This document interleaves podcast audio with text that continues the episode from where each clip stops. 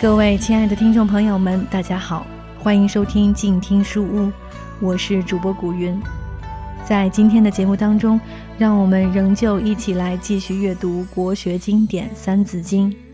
如果你想要看到每期节目的图文推送，也欢迎关注古云的个人公共微信号“静听书屋”。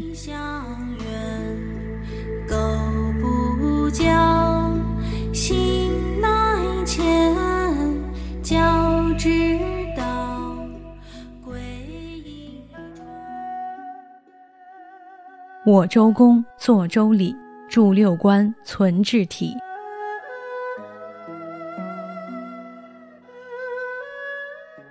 周公姓姬，名旦，是周文王的四子，周武王的亲弟弟。武王伐纣，建立周朝以后病逝，十三岁的成王继位。小孩子怎么治理国家呢？只好由叔叔周公协助理政。周公不但理政治国，还整理了周以前的文化，建典章，定国体，开创了周朝八百载天下的基业。《周礼》一书分为天地、春夏秋冬六章，叙述了周代的政治制度。相传周公作《周礼》，设计了六部官制的政府机构，每一官制下面再设不同的官职。每一官职都规定了具体的职务条例，这样就奠定了中国的政治体制和行政体系。而六部制的行政体系一直沿用至今，所以这里才赞颂周公，说他著六官，存治体。六官就是天官种宰，明清叫历史，相当于今天的组织部、人事部。地官司徒，明清称户部，相当于今天的财政部和公安部户籍管理部分。春官宗伯为礼部，相当于今天的外交部、教育部和文化部。下官司马为兵部，相当于今天的国防部。秋官司寇为刑部，相当于今天的司法部和公安部。东官司空。为工部，相当于今天的建设部、农业部、贸易部等的综合。六官又称六卿，是政府的职能部门。直到今天，我们的政府序列、组织管理体制和框架也还是如此，没有大的变动。著六官，存治体，所言不虚。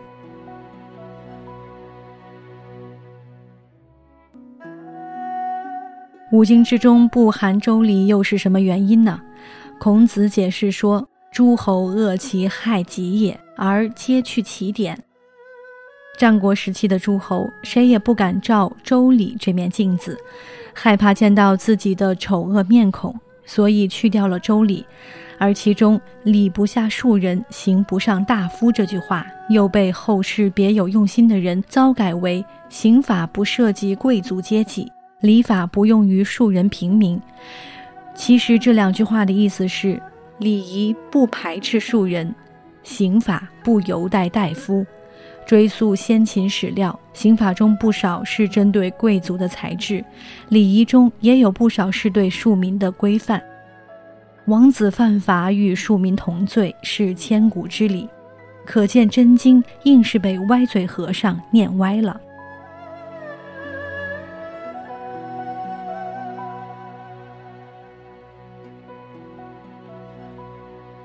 大小戴著《礼记》，述圣言，礼乐备。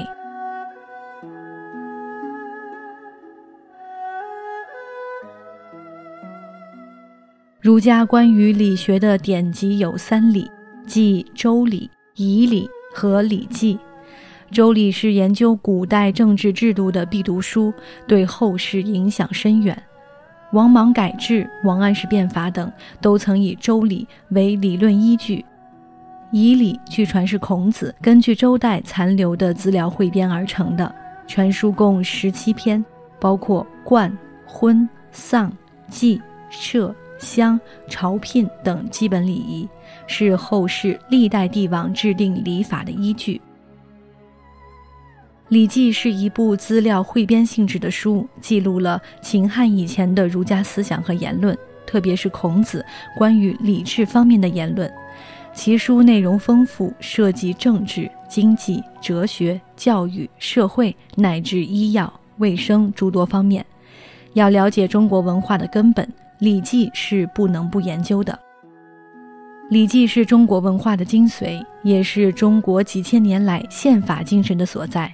我们的大同思想就来自其中的《礼运篇》。四书中的《中庸》与《大学》就是《礼记》里面的两篇文章。因为是孔子的七十个学生和一些汉代学者为礼而记，故称为《礼记》。整理《礼记》的是西汉学者戴德（大戴）和戴胜（小戴）叔侄二人。大戴删定《礼记》八十五篇，小戴删定《礼记》四十六篇，讲述的都是孔子的言论。后人又加入《乐记》一篇，如此就礼乐具备了。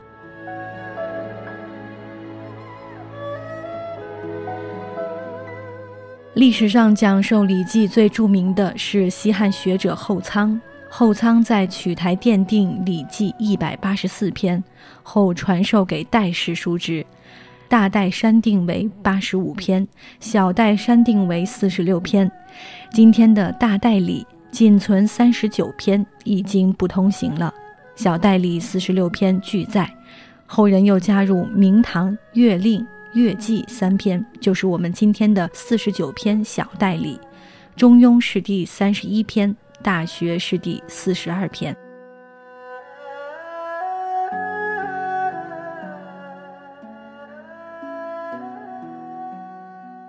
曰国风，曰雅颂，好四诗，当讽咏。《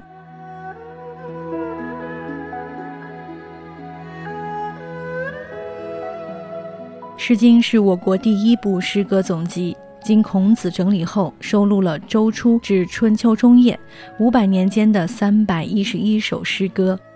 《诗经》按作品的体例和形态不同，分为风、雅、颂三诗和赋、比、兴三体。风是带有地方色彩的作品，是各诸侯国的民歌，所以称为国风，如有魏风、郑风、齐风等。雅是正乐之歌，包括诸侯觐见天子的大雅，以及诸侯宴请宾客的小雅。颂是宗庙祭祀用的乐章，如有周颂、鲁颂和商颂。国风、大雅、小雅和颂称为四诗，其中具有价值的是国风。周时中国地域辽阔，交通不便，周天子要了解各地的风土人情、历志情况。最直接的途径就是从各地的民歌民谣中了解。时至今日，我们预知台上人物的政绩，听听老百姓为他编的顺口溜就明白了。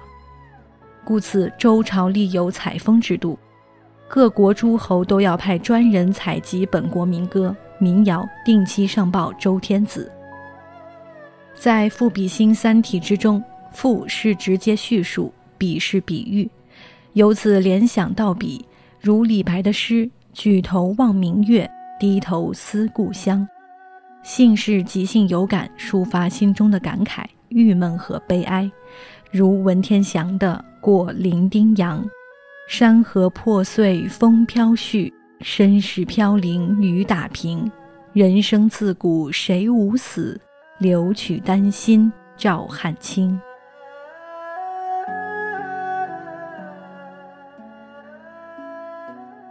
古人非常重视诗的教育，因为诗可以使人端正思想。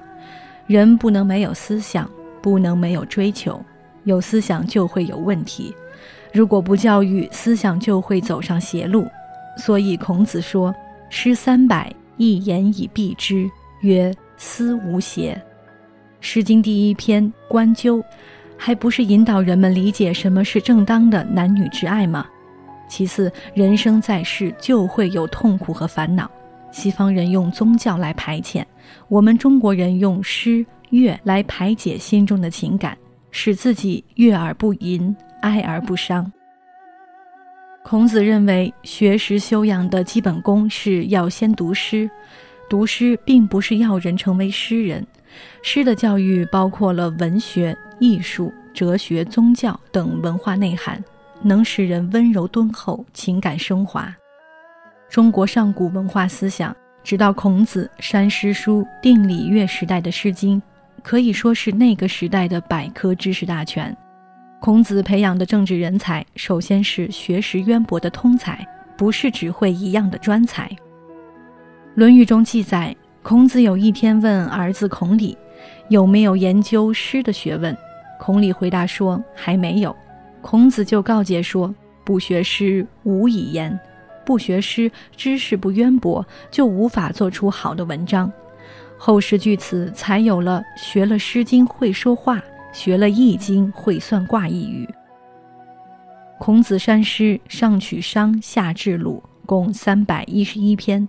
秦始皇焚书以后，有六篇再也找不回来了。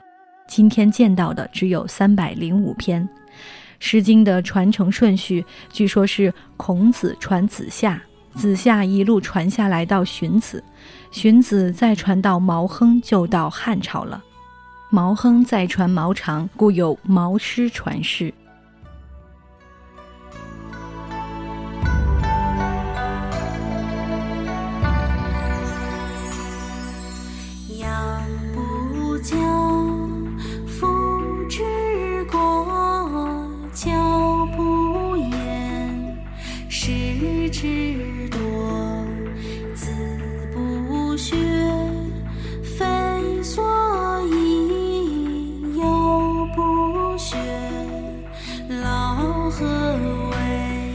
好了，今天的书就先读到这里。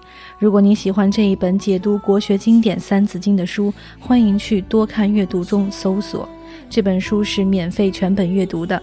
我是静听书屋的古云。如果你喜欢我的节目，欢迎订阅我的个人公共微信号“静听书屋”，这样就不会错过每一期节目，还有听友们分享的书斋内容。感谢多看阅读对本书的授权，让我们下期再见。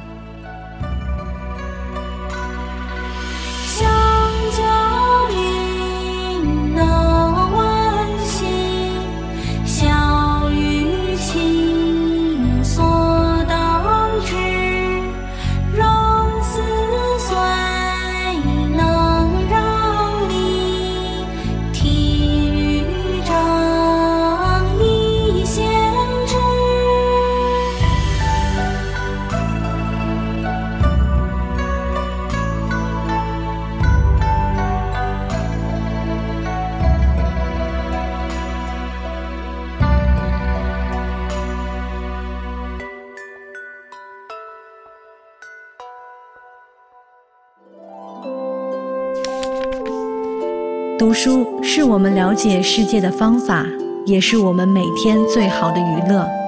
每读一本书，都是一次修行。静听书屋，陪你在每一段向往阅读的路上。